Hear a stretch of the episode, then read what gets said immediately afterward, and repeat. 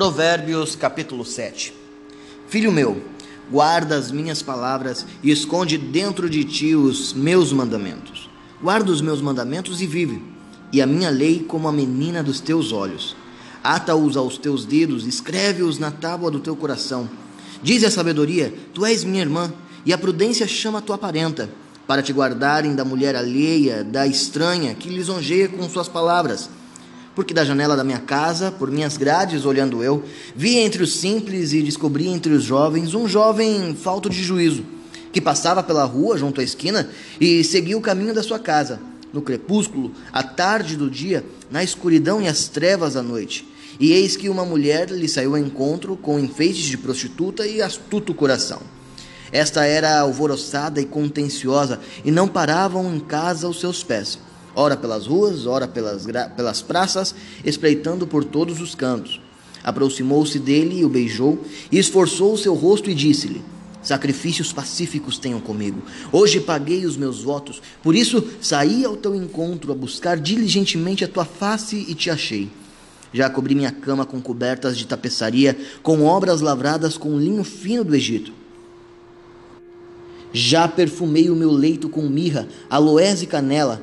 Vem, saciemo-nos de amores até pela manhã, alegremo-nos com amores, porque o marido não está em casa e foi fazer uma jornada ao longe. Um saquetel de dinheiro levou na sua mão, só no dia marcado voltará a casa. Seduziu-o com a multidão das suas palavras, com as lisonjas dos seus lábios o persuadiu. E ele segue-a logo como boi vai ao matadouro, e como louco ao castigo das prisões, até que a flecha lhe atravesse o fígado, como a ave que se apressa para o laço e não sabe que está ali contra a sua vida.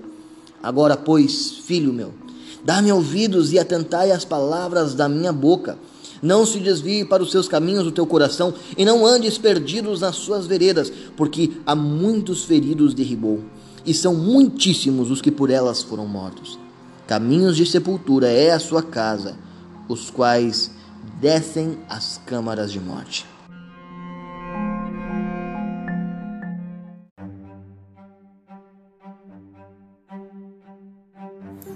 Os prazeres do mundo são como esta mulher, sedutora, viciante, enreda com as suas palavras, nos vicia e finalmente nos lança no abismo. E o abismo só é tenebroso porque Deus não está lá.